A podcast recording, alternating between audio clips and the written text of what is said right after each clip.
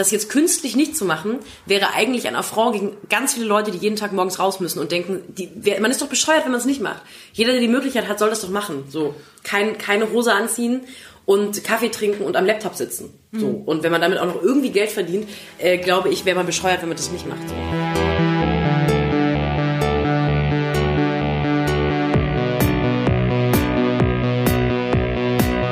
Hallo, herzlich willkommen zu Feminismus und Autotune. Ja. Ja, habe ich das so gesagt, wie du es sagen würdest? Super, dem Podcast für das Ende des Patriarchats. Romantisch, hysterisch und eine ganz besondere Folge, denn wir haben endlich einen Gast. Wir Vor Ort. Wir hatten ja schon Gäste. Genau, wir hatten schon da. Gäste mit, ähm, äh, mit so verstellten Stimmen, haben wir da einiges äh, improvisieren können, aber dieses Mal live und in Farbe. Und vor anderthalb Jahren äh, habe ich, glaube ich, das erste Mal versucht, über die Direktmessages bei Instagram ein Date zu bekommen. Und sie hat immer wieder ähm, zwar keine Zeit gehabt, aber die Tür nicht ganz zugeschlagen. Wen haben wir denn heute hier? Es ist die wunderbare Sophie Passmann. Ah, hallo. Danke für die Einladung. Ich habe mich so schlecht gefühlt, dass ich lange nicht konnte. Ja, hast du gut hergefunden. Wir sind ja hier heute in, ist es Sülz, wo wir sind? Sylt? Sülz. Wir sind ja auf Sylt. Sülz. Ja, als Sächsin kann ich das wahrscheinlich Ist das nicht. Sülz? Sy- Sülz? Lindenthal wird mir hier aus der Regie. Aus der vierköpfigen Regie. Wir haben hier einige Snacks vorbereitet. Das war gerade schon Streitthema, weil Linus äh, neue Technik hat. Und wir dürfen sie aber nicht essen, Die Snacks. die Snacks.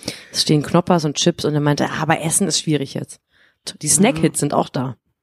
Laugenstangen, Chipslets. Ja, Linus äh, Volkmann hat nämlich eine richtig große Wohnung, ein Apartment. Ähm, rechtfertige dich dafür, wie ist es dazu gekommen? Wie kriegt man in Köln eine Wohnung? Das interessiert mich aus aktuellem Anlass äh, sehr stark. Vielleicht können wir über den Kölner Wohnungsmarkt reden heute als Thema. Ja, ich denke, äh, dafür hat Sophie gerne den Weg auf sich genommen. Total. Äh, ja, man, man hört es vielleicht, ähm, es halt sehr hier, äh, diese Wohnung. Ich habe nicht so viele Möbel, aber ähm, ein Zimmer zu viel. Ähm, und man hört die Straße. Also eine sechsspurige ähm, Straße führt hier tatsächlich lang, also zweimal drei Spuren. Und ich habe die bekommen, indem ich eine Anzeige geschaltet habe im Kölner Stadtanzeiger. Nein. Das hatte ich immer auch mal gemacht, weil viele Leute wollen natürlich eben nicht selber eine Anzeige schalten. Ich habe eine Wohnung, weil dann melden sich halt 600 Verzweifelte, sondern die gucken, wer hat denn eine Anzeige geschaltet und dann melden die sich. Und Ich habe das jetzt schon öfter gehört von Leuten und ich dachte, das wäre ein Witz, ein, Ho ein Hoax. Aber das okay, wenn das funktioniert. Melden sich dann viele Leute? Na, ich hatte das schon mal gemacht, Anfang der Nullerjahre, da Oh. hatte das irgendwie noch so, ich weiß, das kennt ihr nicht mehr, da hatte das gekostet irgendwie so 15 Mark. Und jetzt habe ich das, dieselbe Anzeige wieder geschaltet und jetzt kostet die irgendwie 80 Euro im Kölner Stadtanzeiger. Und es haben sich wirklich nur drei Leute drauf gemeldet und dann sind da so Rentner immer, die, die wahrscheinlich immer da anrufen, die dann sagen, wir haben so eine Gartenlaube und sie müssen so Kriegsgräber noch ähm, mit äh, bestellen und wo so klar ist, es ist gar nichts. Und dann dachte ich so, boah, 80 Euro, nichts, nichts. Und dann rief aber noch irgendwie, so nach zwei Tagen, rief dann noch eben eine Person an und dann habe ich diese Wohnung dann äh, bekommen. Also es war recht knapp. Es ist jetzt nicht so, dass ich sage, das ist das Ding, müsst ihr alle machen. Das hätte auch schief gehen können. Und so geil ist die Wohnung ja nicht, aber immerhin. Ja, ist doch ein bisschen unpraktischer, als ich gedacht habe. Oder wollt Immer ihr, besser werden. Oder wollt ihr noch umswitchen auf äh, keine Mikros, Raummikro? Ja, dann machen wir jetzt einfach mal weiter. Wer sich wundert, dass es jetzt anders klingt, kann gar nicht sein. Also wir haben nichts verändert. Ist auch schön, wenn man jetzt mehr von der sechsspurigen Straße hört. Hast du sektspurig schon gesagt? Sex, sechsspurige Straße. Beim nächsten Mal nehmen wir so wie Charlotte Roach und ihr Mann, äh, Ehemann, das alles unter so einer Bettdecke auf. Machen die das wirklich? Nee, in so einem Kabuff sagen die immer irgendwo. Und so mit, weiß ich nicht. Irgendwie extra gebaut und dann hört man immer so Also sehr nah, ne? Die wollen immer so sehr nah ans Mikro. Ja. Wir sind auch se- sehr, sehr nah am Mikro. Sehr nah beieinander. Wir sind auch nackt. Ja, das aber. Ich mache Podcast nur nackt. Auch aus versicherungstechnischen Gründen. Und damit die Hörerinnen sich äh, gut fühlen. Klar. Das macht ganz viel mit denen. Ja. Ich bin ja im äh, Radio, mache ich ja dann auch immer mal dieses Pop-Kommentar, den ich dann mal einspreche und ich habe gar keine, gar keine Ausbildung genossen oder so. Und dann weiß ich den, ganz, den letzten Satz, den spreche ich mal ganz nah so an Mikro, ans Mikro wie so ein Märchenerzähler. Und es klingt dann immer ähm, irgendwie aufregend. Also. Warum machst du es denn nicht die ganze Zeit? Es klingt irgendwie so nach so einem Fazit. Ich habe schon mal versucht, so die Länge zu ziehen. Da denkt man so, was spinnt er? Also, man geht plötzlich so nah ran. Muss ich auch mal ausprobieren. Du bist doch auch Moderatorin. Das stimmt. aber- Das ist die Wahrheit. Ja. Aber ich du hab hast eine so Ausbildung Headsets genossen. Und, ähm, äh, Äh, nee, ich habe kein Headset. Ich habe da so ein, äh, auch so ein Mikro, wo man nah rangehen kann, wo man weggehen kann. Da kann man alles mitmachen. Anderer, anderer Raum, nicht anmachen, vergessen Aufnahme anzumachen, geht alles. Alles schon passiert. Sophie, jetzt. Ja. Schön, dass du hier bist. Erste Frage. Wie geht's dir? Ganz gut. Ich habe heute meine Wohnung bis eben nicht verlassen, was unüblich ist für mich. Äh, weil ich normalerweise irgendwie immer Kram mache oder mal so alibimäßig eine Stunde ins Café gehe und dann da merke, da kann ich auch nicht schreiben. Äh, und heute habe ich wirklich einfach beschlossen, ich mache gar nichts. Ich habe Serien geguckt und äh, versucht zu lesen. Auch das habe ich nicht geschafft. Und vor allem einfach viel am Handy rumgehangen und geguckt, was im Internet passiert. Das war super. Und es ist ja viel heute passiert. Stimmt, es war ja was, es war ja was mit Nazis mal wieder. Es war aber auch viel mit Dinosauriern, viel Dinosaurier-Content. Ähm, ich versuche gerade auf Twitter sehr wirr und eigentlich sehr wahllos ein paar Running Gags zu etablieren. Ich würde gerne Hosen-Twitter groß machen, dass man einfach über Hosen twittert und Dinosaurier auch. Was war mit den Dinosaurier, äh, Dinosauriern? Es gab vor einer Woche so einen sehr rührenden Kindersong, der von, also ein Song von einem Mädchen, einem Dreijährigen, das, der hieß Dinosaurs in Love. Und der hat mir sehr das Herz gebrochen und vielen anderen auch, er ging viral. Und seitdem habe ich eine Begeisterung für Dinosaurier und möchte eigentlich gerne auch mal so drüber sprechen, wie war so ein Stegosaurus? Und das versuche ich jetzt, dass Leute da aufspringen auf den Zug. Das geht ja auch ein bisschen unter. Dinos, hast du von dem Ja, Dino-Vorfall gehört? Ja, ich, Viral? ich, habe ja noch die Dinosaurier selber Ja, erlebt ja, in eben. meiner Jugend. Ähm, äh, jetzt, jetzt verklärt man da natürlich auch vieles. Da war auch nicht alles immer so toll. Oh Gott. Ich snacke jetzt. Nein, ich habe Es wird jetzt kein Knoppers gegessen. Um Gottes Willen. ASMR-Podcast. Ach, das, Ich habe schon ganz oft gehört, dass sich Leute über sowas aufregen, wenn das Menschen machen, aber mich stört's wirklich nicht als Hörerin. Aber vielleicht äh, machen die auch irgendwie die Kopfhörer so ganz laut oder, oder haben Sex dabei und dann Und du kannst mir keinen Knoppers hier hinstellen und sagen, ich darf einen Knoppers essen. Nee, natürlich nicht. Also so geht es ja auch, dass du das so einspeichelst und, und, und nicht mit den, also mit der, mit der Zunge zerdrückst. Das ist toll. Also Wie heißen diese Leute, die äh, so Essgeräusche so eklig finden? Also, also Nee, die die das geil Gegenteil. finden. das Also, Gegenteil von ASMR. Weiß ich nicht. also, für die Hörerin, ich habe das Knoppers gerade eingespeichelt. sehr gut. Und äh, das sind ja so Mini-Knopf, das muss man Ja. dazu sagen. Die könntest du theoretisch auch wie ein ähm, Waschmaschinentab einfach runterschlucken. Ich mache die auch auf die Waschmaschine. Hilft gut gegen Kalk. Sehr gut, ja. Also äh, Dinosaurier ähm, äh, leben, ja, haben ja immer in leben in so Wellenbewegungen, also seit äh, Jurassic Parks immer wieder geil. Ach so popkulturell meinst du, ja. nicht in echt leider. Ich habe mich heute auch im Internet informiert, ähm, ob es ähm, in den einschlägigen Online-Versandhandeln äh, für Erwachsene Dinosaurier-Merch gibt. Nein, gibt es nicht. Es gibt aber äh, vor allem nur für Jungs leider bei H&M und so bei diesen ganzen Marken wahnsinnig entzückende Dinosaurier-Klamotten.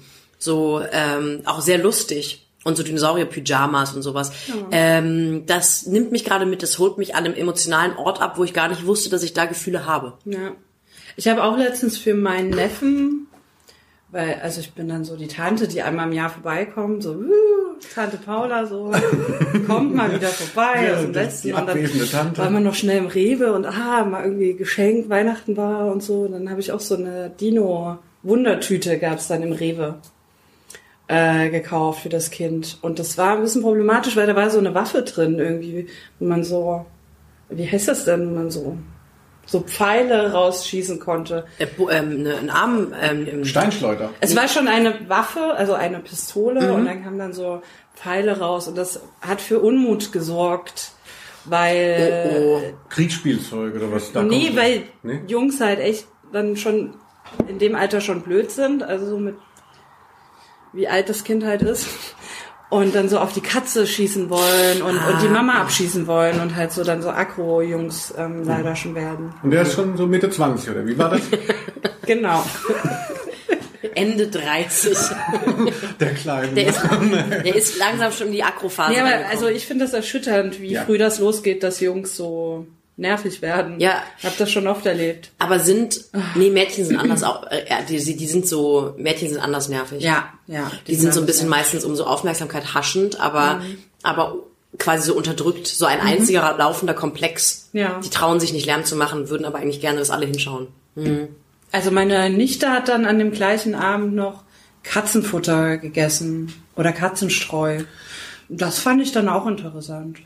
So, um zu schocken oder aus Bock? Ich fand Katzenstreu ehrlich gesagt schlimmer als Katzenfutter. Ich glaube, es war Katzenstreu. Sind das nicht nur Steine? Auch war das so benutztes oder? weiß nicht, äh, Frauen schaden sich selbst, Jungs, Mhm. äh, Mädchen und Jungs schaden anderen, kann man so sagen. Okay. Danke für das Psychogramm der Familie. Ja, da haben wir es ja doch schon mal wieder am, äh, auf den Punkt gebracht. Dann wär's es wieder und auch. Auto. ja. Habt ihr denn auch nicht nur Neffen? Äh, nee, ich habe jetzt, ich krieg jetzt langsam die ersten Kinder und Babys in die Familie reingespült. Ja. Habe aber jetzt auch so ein paar ähm, schon äh, präpubertäre äh, Kinder mir quasi eingeheiratet und eingefreundschaftet. Wo ich dann jetzt auf einmal auch diejenige bin, die äh, mit Mädchen shoppen geht oder so einmal im Jahr zum Geburtstag oder zu Weihnachten vorbeikommt und dann so Geschenke vorbeibringt. Ich liebe das sehr tatsächlich. Ja. Ich bin, ich habe, ich überlege auch jetzt schon, in drei Wochen steht der nächste Geburtstag an für ein Kind. Äh, überlege jetzt schon, was bekommt er. Hab da großen, ich hab da großen Spaß dran. Sehr punktuell nur. Also Ja, ja, mich finden Kinder cool, aber Mhm. es ähm, beruht nicht so richtig auf gegenseitig. Äh, also ich finde die jetzt nicht schlecht und so, ich finde die auch niedlich, aber die sind für mich noch nichts. Ist jetzt, Also es ist umgekehrt. also, Also, die, die, Kinder da ist noch, also auch, auch mit Geschenken und so finde ich mega langweilig, weil das die nicht interessiert, habe ich das Gefühl. Also ich habe sehr viele Nichten und Neffen Mhm. und dann kriegen die natürlich von überall was her und dann freuen die sich kurz und am nächsten Tag liegt's in der Ecke und die sind halt noch so im Entwickeln dran. Ne?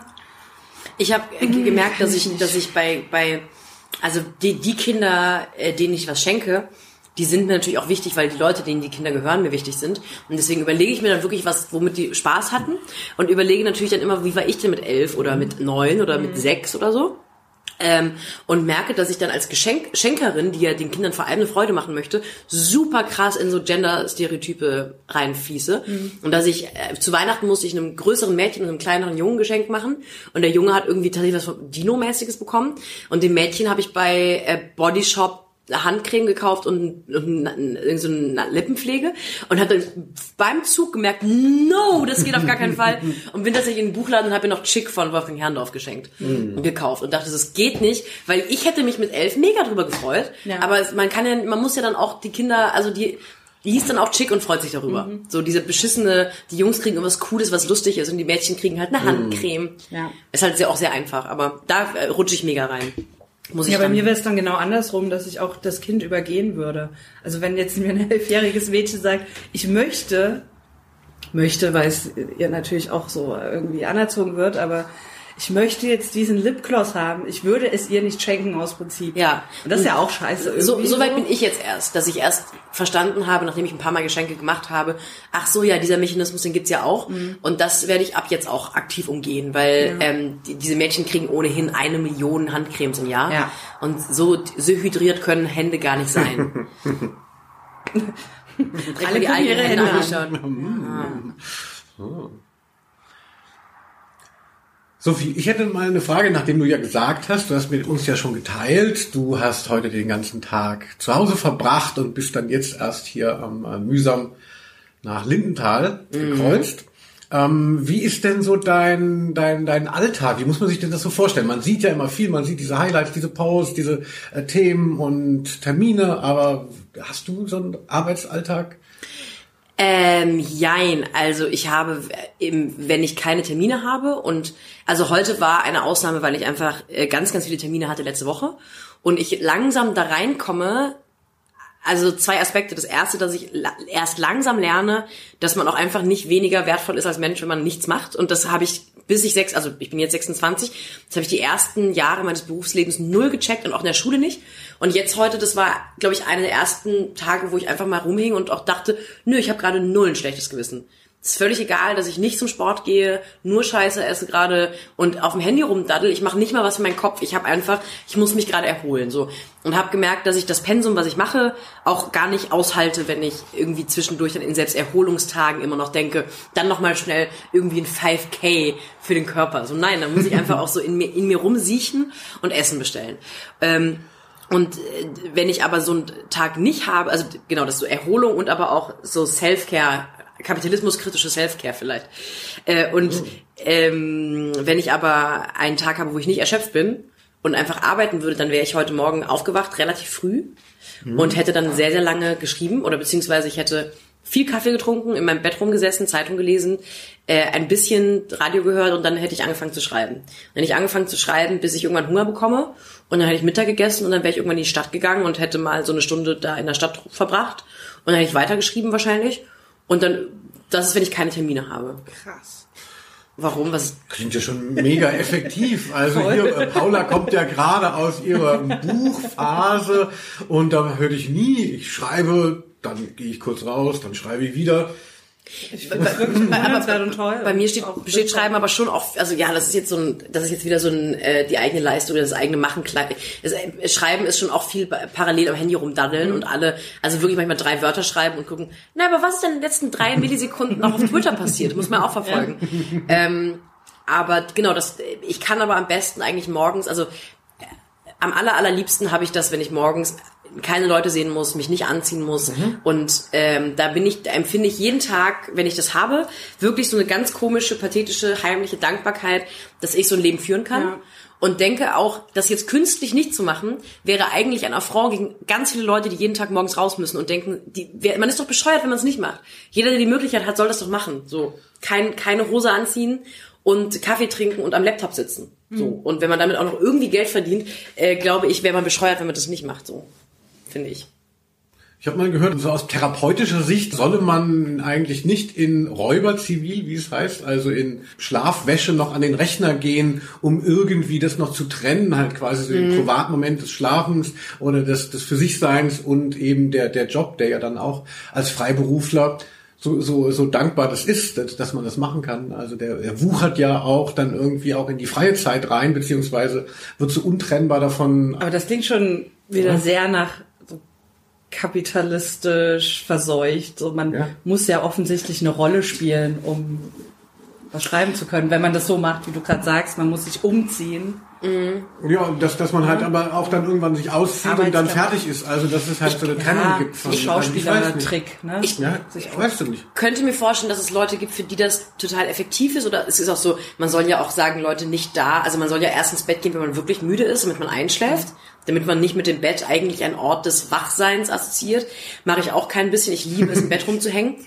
Ähm, und ich würde es aber aktiv so nicht machen. Also ich würde sogar eher versuchen, das so weit wie möglich miteinander zu verzahnen, weil bei aller Anstrengung zwischendurch, und wir haben, bevor der Podcast anfängt, über Buchmesse gesprochen, dein Buch kommt bald raus, so wir alle wissen ja, das ist dann ultra stressig. Superbusen heißt das Buch übrigens. Ich wollte es ja immer sagen. Ist ein genialer Titel. Und wir haben so Buchmesse, das ist einfach höllenstressig dann und auch Buch abgeben. Es gibt immer wieder stressige Phasen in diesem mhm. Job. Nichtsdestotrotz ist der Job halt ein Witz verglichen zu anderen Jobs, die man machen könnte.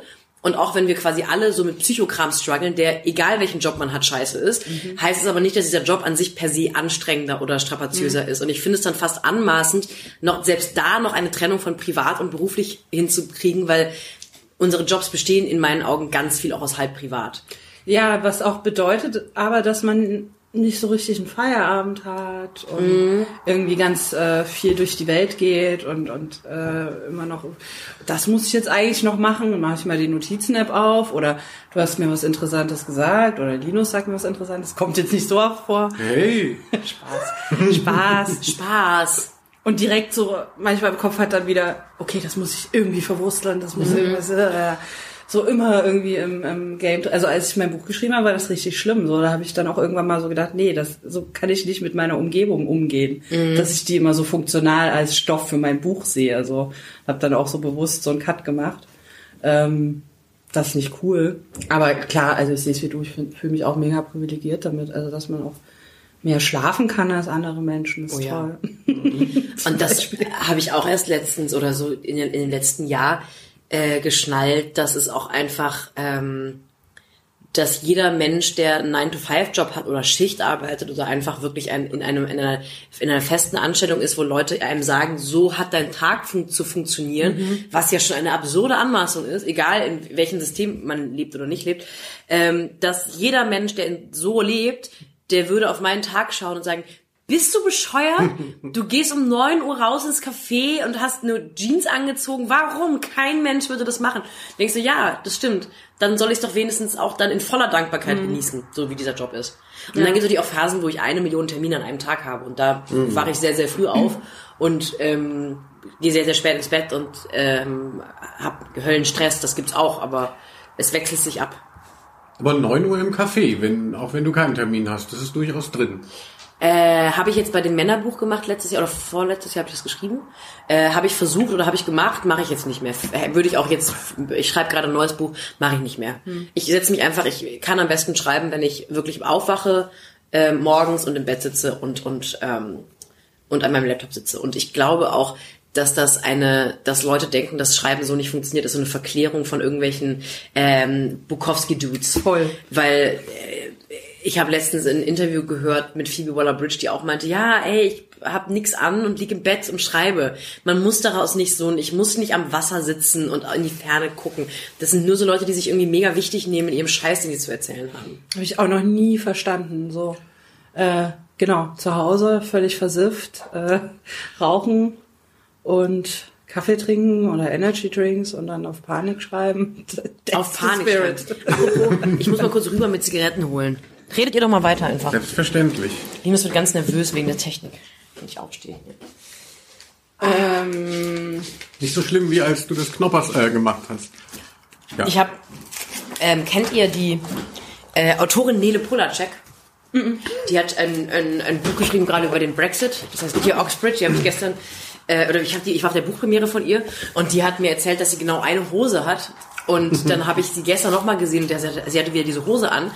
Und dann habe ich sie gefragt, dann habe ich festgestellt, ich habe die gleiche Hose, ist diese Hose, die ich gerade anhabe, so eine graue diese Wollhose. Und dann habe ich festgestellt, ich habe die, alle Hosen, die Nele Polacek auch hat. nein, Finde ich ein bisschen nehme ich eine. ja, genau. Ich irgendwie ein- gerade. Ja, wie alle. Entschuldigung, Ja. Linus, du wolltest irgendwas Nö, nö, Journalistisches nö, fragen. selbstverständlich, ja. Ja, also du schreibst jetzt ein ähm, Buch Ja. und das ist jetzt so dein äh, Arbeitsalltag. Aber das ist ja wahrscheinlich auch mm, doch auch nur phasenweise. Ja, ja.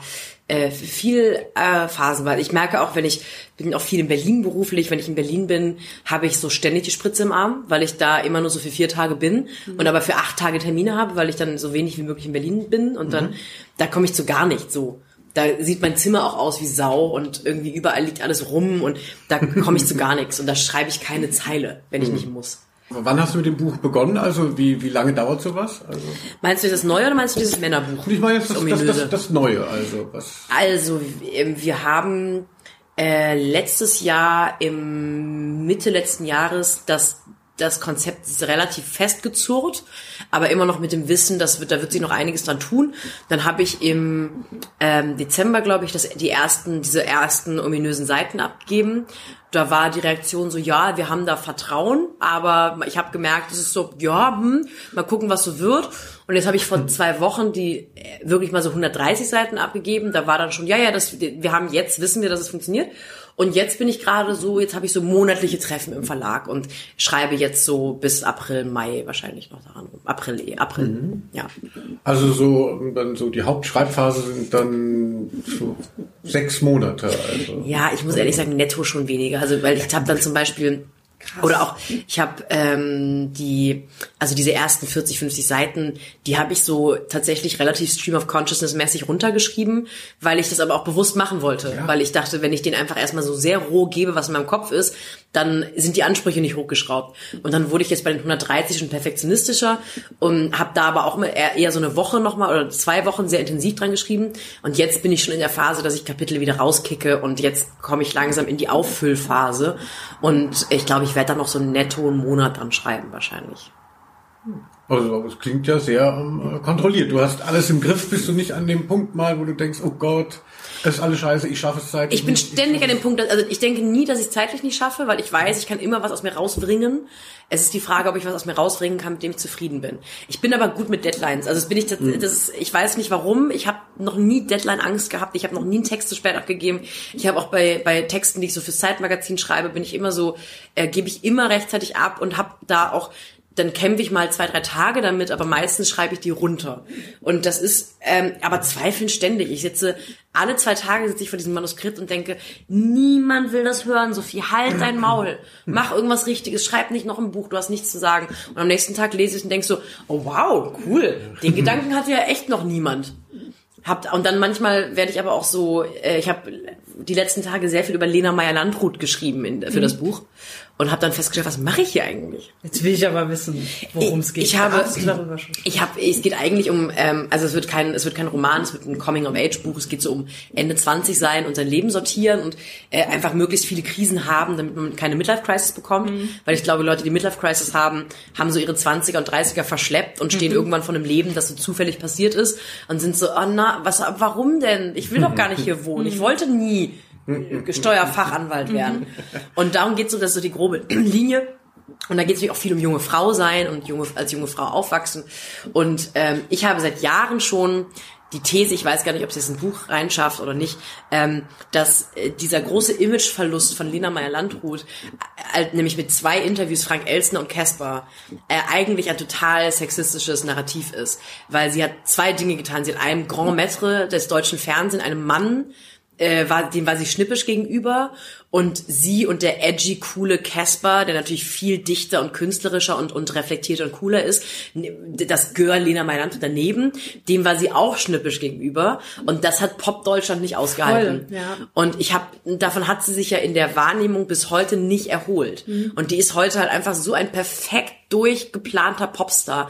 Ich finde, der einzige Popstar, den wir haben in Deutschland, der wirklich auch so von vorne bis hinten auf jedem roten Teppich on point aussieht, immer nett und immer freundlich ist. Die, ihre Zielgruppe wird, bleibt gleich jung, immer, die ist perfekt durchgeplant. Und es gibt immer noch irgendwie so schlecht gelaunte Feuilleton-Jungs, die seit zehn Jahren sagen, ah, aber sie ist ja auch schon ein bisschen zickig.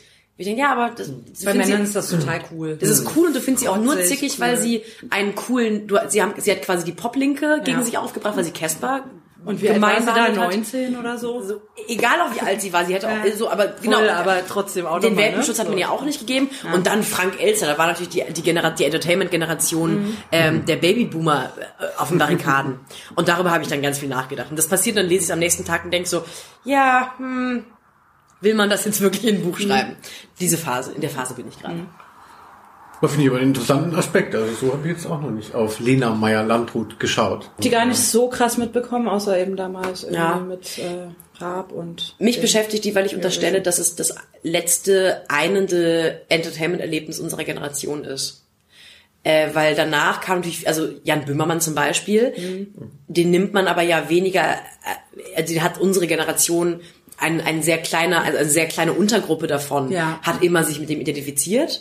Und ähm, aber es muss ja schon wirklich ein, ein viel weniger streitbarer Popstar sein oder ein Entertainer, ein Entertainer, äh, eine Entertainerin, damit alle sagen, auf die können wir uns einigen. Und nach Lena kam da nichts mehr, finde ich. No Angels waren noch mal was, also vor den, ihr natürlich, vor 19, 20 Jahren. Und dann finde ich was Lena. Und nach Lena, das war so die letzte Chance, finde ich. Oder seitdem erinnere ich mich nicht mehr an was, wo alle sagen, das haben wir miterlebt, das war ein lineares Fernseherlebnis, was ja auch super selten ist in unserer Generation. richtig.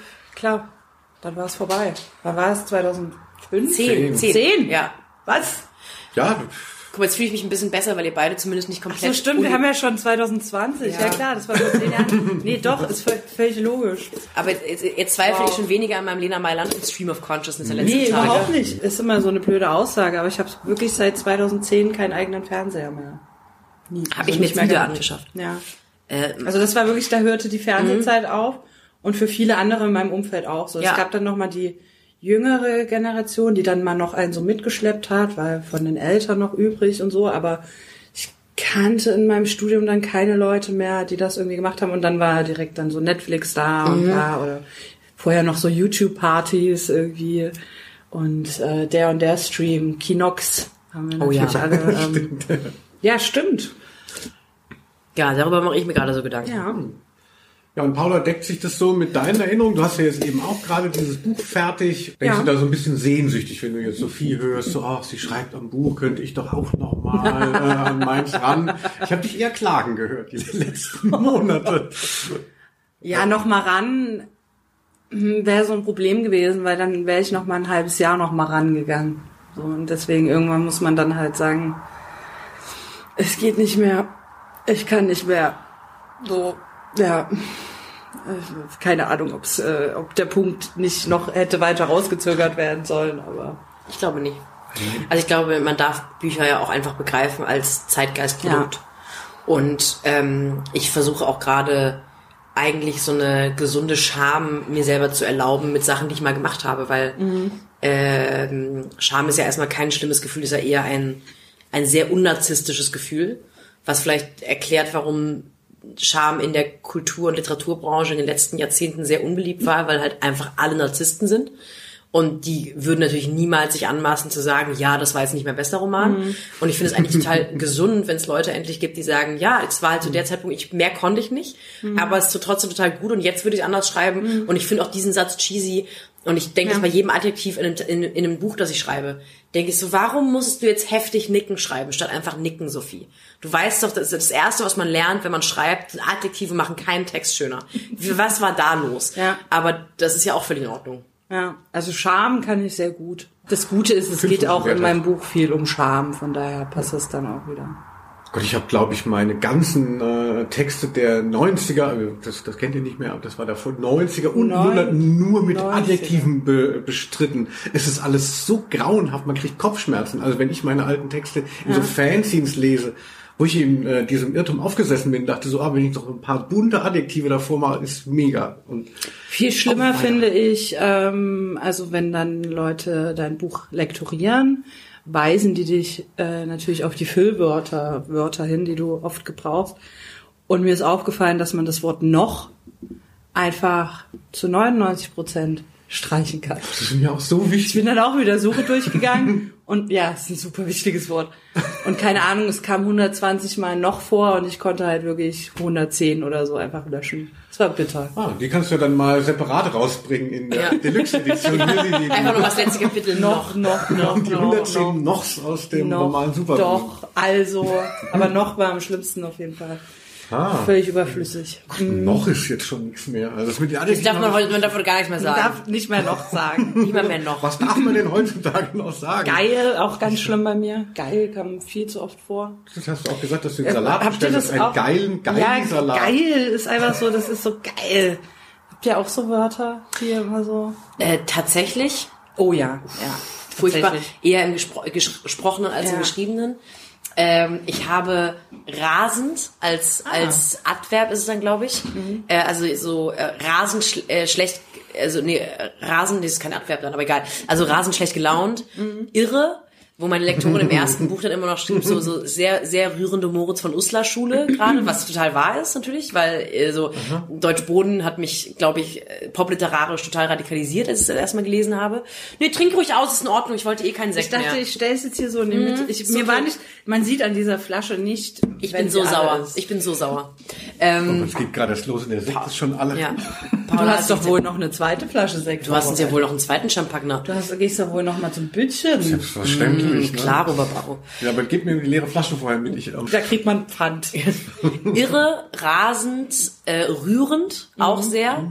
Äh, ähm, komplett, also alles, was so eine, Komplett. was so eine, ähm, aber das benutze ich schon eher bewusst, wenn ich, wenn ich so ein bisschen schlaubi war, wenn ich so ein, wenn ich so einen Absatz ein bisschen vor mich hin über die Entertainment-Erlebnisse einer ganzen Generation in der Nachkriegszeit so vor mich hin fabuliere. Und dann will ich aber es ganz schnell brechen mit ähm, schon wieder irre schlechte Laune jetzt. Also da- damit ich den Leuten sage, ich fand mich gerade selber klugscheißerisch. Aber ich komme da auch nicht raus. Ja. ja, also mehr so ein stilistisches äh, Ding und gar nicht Ja. so inhaltliches. Ja, Ja, total. nicht? Also, Ach, keiner braucht ja irre und absurd und, und rührend und total und komplett äh, äh, inhaltlich. Ja. Könnte man einfach Auch im, im Gespräch, wenn mir dann so Boomer oder so irgendwas erzählen oder irgendwelche Leute, die so sich gerade irgendwie empören über irgendwas, dann sage ich auch die ganze Zeit, krass, Krass. Ja, krass. Mega krass. Boah, krass. Weil, was soll man, man kann nicht Ja sagen, das fällt ja irgendwann auf, so als Desinteresse, so. ja, ja. Wow, kann man sagen, kommt auch ein krass. Krass. Ach so, krass. Ah ja, krass. Krass. Ich sag mal, ah ja, krass. Ja, ah ja, krass. Oh, krass. Ach krass. Ich würde in Bezug auf die, auf dein Buch nochmal auf letztes Jahr gerne zu sprechen kommen, denn du hast ja auch eine epische lange Lesereise gemacht. Yes. Und, und kannst du ein bisschen mal äh, was erzählen, so an Anekdoten, also was, was dir da so widerfahren ist? Also. Also ich bin, äh, ich oszillierte so zwischen maximaler Euphorie und Dankbarkeit und maximaler Erschöpfung.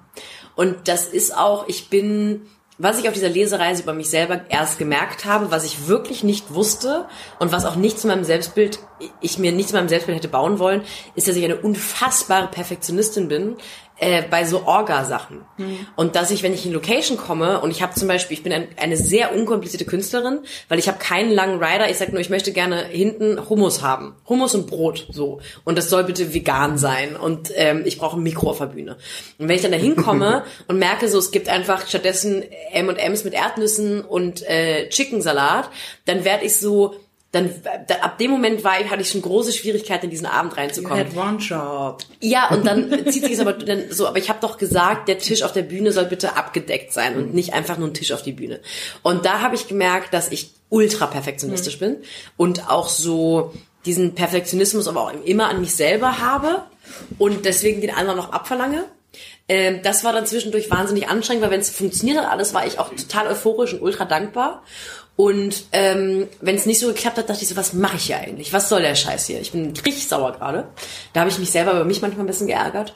Und es war, ähm, ich glaube, für das eigene auf dem Teppich bleiben, weil wenn man jeden Abend, oder ich meine, ich habe so, glaube ich, oh, ich habe 40 Lesungen gemacht oder so, und bei jeder Lesung kommen halt alle Leute wegen einem selbst.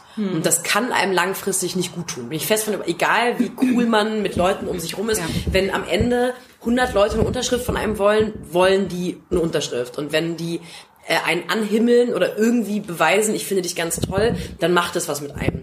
Und ich glaube, ich hatte da eine sehr gute, ich glaube, die Art und Weise Lesereise, die am ehesten dazu führt, dass man ein Jahr später nicht ein komplett abgehobenes Arschloch ist, weil ich so Riesentermine hatte. Also so, ich war einmal im Schauspielhaus in Hamburg, was mega krass war, 1000 Leute, das war so komplett absurd. Und am nächsten Tag war ich aber so 80 Leute und der Tontechniker war auch ein bisschen neuer, reicht es aber auch halt mal im Maul. Und das hat mir total gut getan, dass ich so eine gute Mischung hatte aus krassen Auftritten, die mich emotional sehr lange beschäftigt haben und das immer noch tun. Und dann so Auftritte, wo ich gemerkt habe, alle im Team haben nicht so richtig Bock. Und da kam auch den ganzen Abend nicht so richtig Stimmung auf. Und selbst die, die Tickets gekauft haben für mich, fanden es so mitty. Ähm, und das hat mir ganz gut getan, glaube Ja. ich. Ist, also ich, glaube auch total wichtig. Ich weiß nicht, wie, wie man es anders hinbekommen könnte, ohne komplett scheiße zu werden. Und bist du dann eine, die viel Alkohol getrunken hat? Oder wie macht man das dann? Muss man dann doch irgendwie Yoga und Selleriesaft, um das durchzustehen?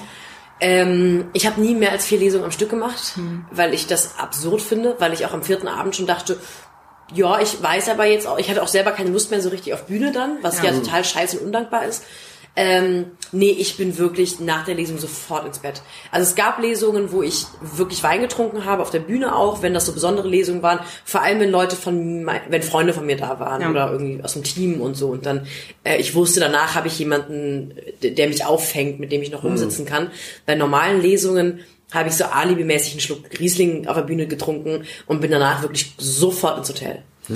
Ist ja auch seltsam. Also ich weiß nicht, wie es bei euch mit dem Alkohol ist, aber ich kann mir das auch nicht vorstellen. Dann kennt man da niemanden Nee, und ist dann irgendwie angeschwipst Ist und dann ist so, es ist traurig und also es gibt wahrscheinlich so Leute, die dann so, ich, uh, ich mache jetzt Party mit den Leuten, die da sind, oder so. aber mm, ich würde mich davor so ein bisschen, ich, mich, ich würde mich scheuen, weil das ist ja wirklich ein Garant dafür, dass du an dem ganzen Abend nicht ein einziges Mal Augenhöhe hast.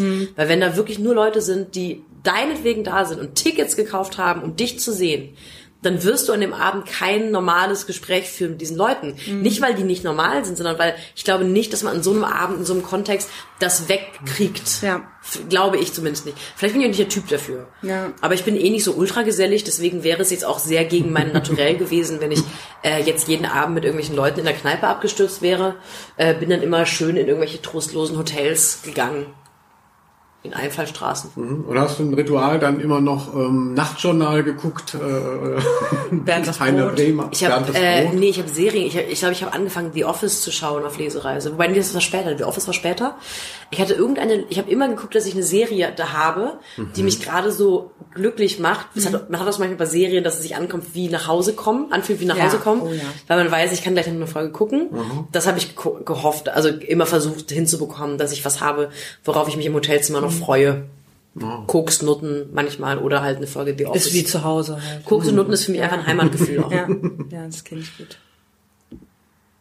Ja, mein Ding war ja, dass ich, dass ich ja auch, ich hatte ja mehrmals äh, zehn Tage am Stück ähm, äh, Veranstaltungen. Linus säuft ja immer, der kotzt dann und so. Genau, und dann hatte ich halt gedacht, so, boah, da kann ich ja nicht jedes Mal ähm, äh, dann, dann saufen auf der Bühne. Also weil ich habe immer irgendwie so eine Bühnenpersona und ähm, äh, die, die sich so, die sich so mit der, mit der Sauferei einhergeht. Also ich auf der Bühne auch trinke, was ich immer dann denke, das finden die Leute dann auch gut, dann so, ach, er verschenkt sich hier für uns und es ist hier so irgendwie so, so authentisch, so real. Ist natürlich alles Quatsch, aber das habe ich total eingeschliffen gehabt. Dann dachte ich, bei zehn Lesungen am Stück, das wird ja gar nicht gehen. Und dann hab's, hatte ich, hab's nicht aufgehört. Also dann bin ich halt wirklich, war zehn Tage am Stück in Deutschland besoffen ähm, äh, und nur verkatert. Und ich hatte jetzt gar keine Probleme. Also ähm, äh, es waren also immer irgendwer, es war, es hat sich immer irgendeiner gefunden, der mit mir noch gesoffen hatte, den ich bestenfalls schon vorher aus dem Internet kannte. Du bist auch gesellig, ne? Ich bin, ich bin überhaupt nicht Nee, gesellig. null. Das denken alle. Also ich bin gesellig. Linus, nein. Du bist gesellig? Ich bin super gesellig. Du kennst mich. Ich Das bin stimmt, ja. Wirklich super gesellig. Hätte ich auch- ich hätte bin gar immer nicht mit, gedacht. Ja, ich bin immer mit Leuten zusammen. Ich liebe Leute. Ich fahre durch die Welt und treffe Leute und so. Aber Linus gar nicht. Also nee, nee, nicht gar nicht, aber es denken viele über dich, dass du gesellig wärst. Genau, das ist halt eben so eine, so eine Persönlichkeit, die, die ich aufrufe, wenn ich eben unter Leuten bin und die kostet mich Kraft und deshalb muss ich mich immer ganz viel zurückziehen und ähm, äh, brauche gar keine Ansprache. Und es ist natürlich, und über Alkohol ist es dann kein Problem. Dann, mein Vater war Versicherungsvertreter und da kann ich dann so diese Gene aufrufen und kann dann mit allen hier und oh, und hier und Fußball und Dings und keine Serien. Aber du machst doch so einen Schalter um, das merkt man. Also man trifft zu Linus und dann ist so zwei Stunden ist er erstmal so, das sehen jetzt die Leute nicht, aber du bist, da hast erstmal so ein, ich hoffe, ich trete dir nicht zu nah, aber hast erstmal so einen Stock im Arsch und dann ist so, so, zack, und dann ist Linus da. Und bla bla bla. Genau, also ist halt die Frage. äh, Also ich kann es ja, äh, ich meine, ihr seid ja noch so junge Leute. ähm, äh, Für mich, wie lange soll ich mit Mitte 40 ähm, äh, zehn Tage besoffen in Deutschland umher torkeln? Also ich muss dringend ähm, es so machen wie ihr. Naja, ich glaube, also ich, ich werde es deswegen so machen eine Zeit lang, weil ich hoffentlich in den meisten Städten, für die ich bisher gebucht bin, niemand kenne und dann bin ich dann doch ein bisschen schüchtern. Aber sobald ich Leute kenne und die mag, dann ist halt auch äh, Tschüss. Nee, das äh, lag mir fern. Ich rauche mal noch eine Zigarette. Ja, ja. Ja, und ist dir denn, äh, das klingt jetzt alles so wie aus einem Guss. Gibt es irgendwelche Sachen, irgendwas ganz Verrücktes, was dir passiert ist? Hinter der Bühne, auf der Bühne. Ich hatte mal in Bonn im Pantheon einen, so einen Kabarettladen, wo einmal im Jahr der altehrwürdige Kabarettpreis Prix Pantheon verliehen wird. Und so ist das Publikum auch. Ähm, also so Volker Pispers Ultras. da hatte ich eine Lesung, die war auch sehr schön, war irgendwie ausverkauft, 350 Leute. Und es, ich habe aber, das ist so einer von diesen Läden, der so Abo-Publikum auch hat, was ich gar nicht mehr kenne. Und da war eine, die, glaube ich, bei alte weiße Männer dachte, das sei so ein Kabarettabend von einem alten weißen Mann. Und ich habe dann irgendwie so nach einem Drittel der Lesung gesagt, na, ich lese jetzt nochmal einen Text. Und sie war so, oh nee, so mega laut. Und das war total lustig, weil alle anderen, ich glaube, sie dachte in ihrer Boomer-Arroganz, dass alle anderen das ja auch scheiße finden müssen. Und hat aber nicht gedacht, dass alle anderen sie auch so. 349 Leute halt wirklich meinetwegen oder wegen des Abends da waren und gerne noch was aus dem Buch lesen oder hören wollten. Und das war so eine ganz komische Antje, weil ich fand es auch ultra lustig einfach. Ich fand es total lustig, dass die sich da hinsetzt und dann so die, die, die Chutzpe hat, zu denken, die amüsieren sich ja auch alle nicht, oder? Ich bin doch nicht die Einzige, die es scheiße findet. Und statt einfach zu gehen, zu Oh, sagen, nee, oh nee, geil, ja. super.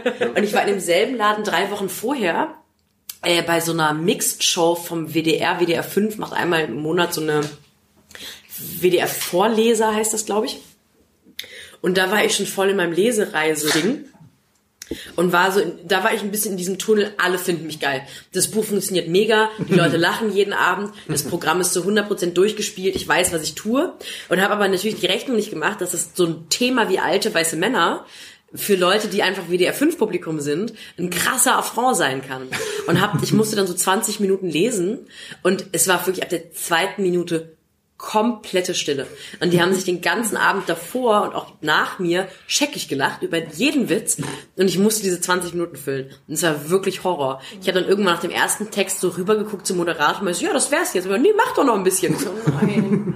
Also sowas gab es zwischendurch immer wieder, aber sonst äh, ich hatte dann so die letzten, die letzten Lesungen waren im Norden, so Flensburg, Lüneburg, Lübeck, was total schön war, aber komischerweise hatte das so, das waren so die, die letzten Lesungen, für die ich mir auch nochmal echt Kraft zusammenholen musste, weil es dann auch gereicht hat und ich mich zwar gefreut habe, auch so ein bisschen einsam war und irgendwie dachte, ich, nee, ich will jetzt auch eigentlich gar nicht mehr.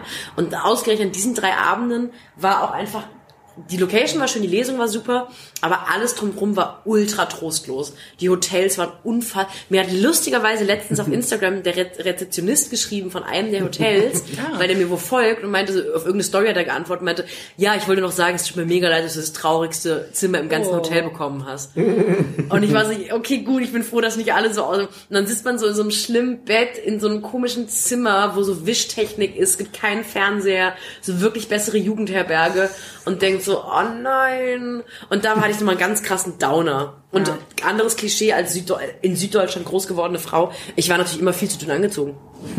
immer gefroren. Ich habe einfach ein halbes Jahr lang gefroren. Oh nein. Ja.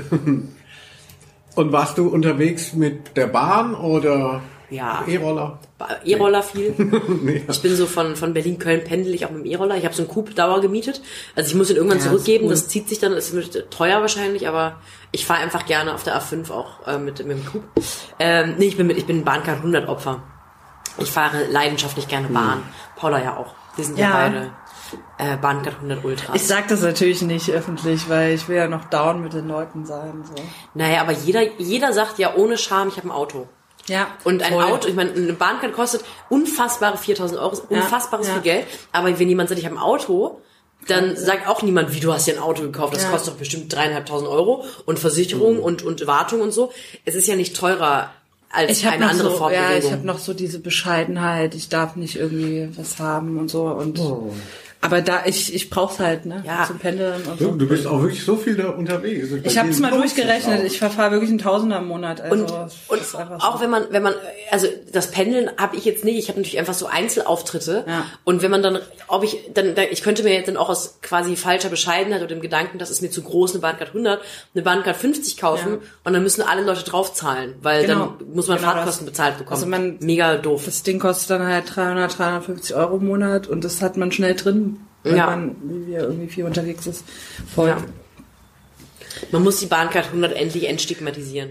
Ja, man Das ist muss unsere größte sorgen- Aufgabe in der Unsere Bundesrepublik. größte Aufgabe ist natürlich, dass alle Menschen for free, ähm, for free, free, free Das sowieso. Die, durch die Gegend fahren können. Das die ist ja- scheiß Bundeswehr. Das ist ja, äh, die Preise sind ja wirklich ein absolute, also es ist ja unfassbar teuer. Ja. Bahnfahren. Ja.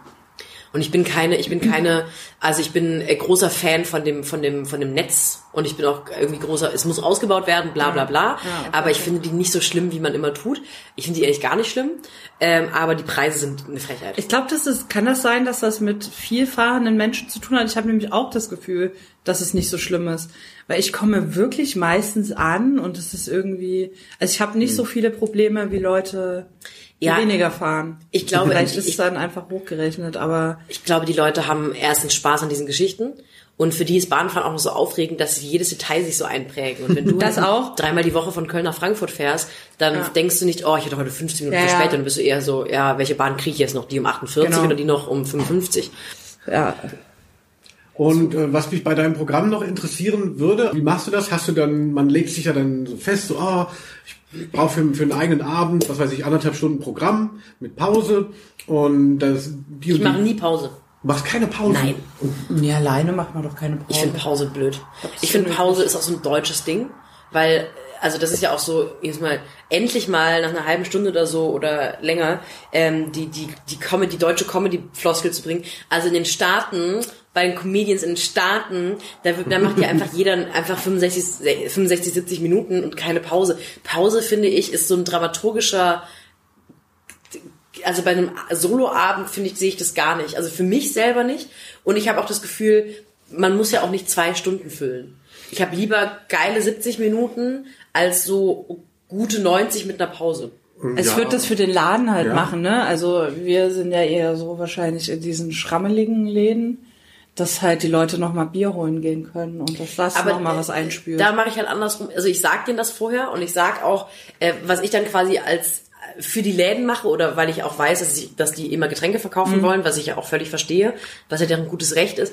Ich signiere halt Open End und sage so, egal wie groß der Laden ist, ähm, ich signiere und wir machen Fotos und wir können reden und bleibt doch da und wir treffen uns an der Bar und dann wird noch mal viel Das getrunken. super, ja, das ähm, das macht die mit Sicherheit, die hätten lieber eine Pause, aber ich habe halt nicht gerne Pause. Und am Ende des Das Tages voll okay, das ähm, so, ich verstehe den, den Laden, aber ich habe das Gefühl, das äh, geht sich dann auch ganz gut aus. ja.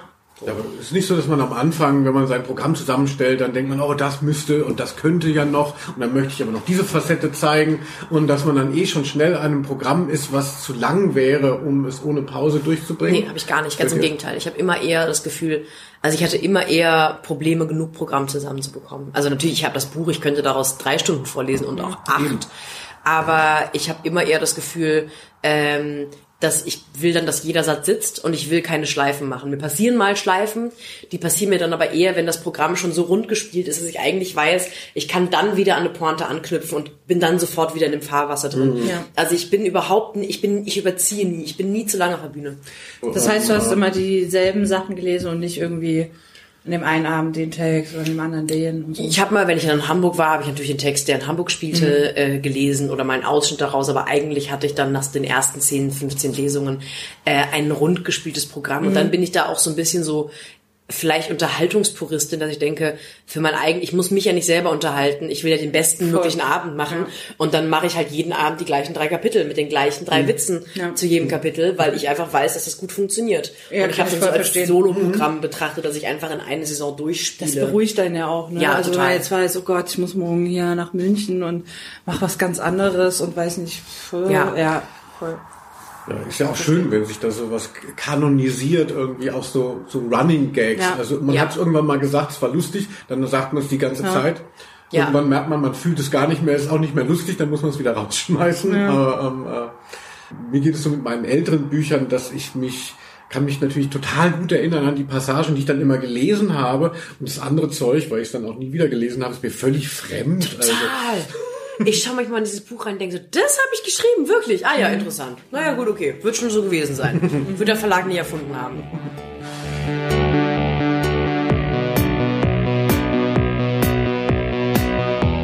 Ende des ersten Teils. Danke Sophie Passmann. In der zweiten Folge des Gesprächs geht es um weitere spannende Geschichten rund um das Leben von diesen jungen Leuten. Eu und einen schönen Tag noch.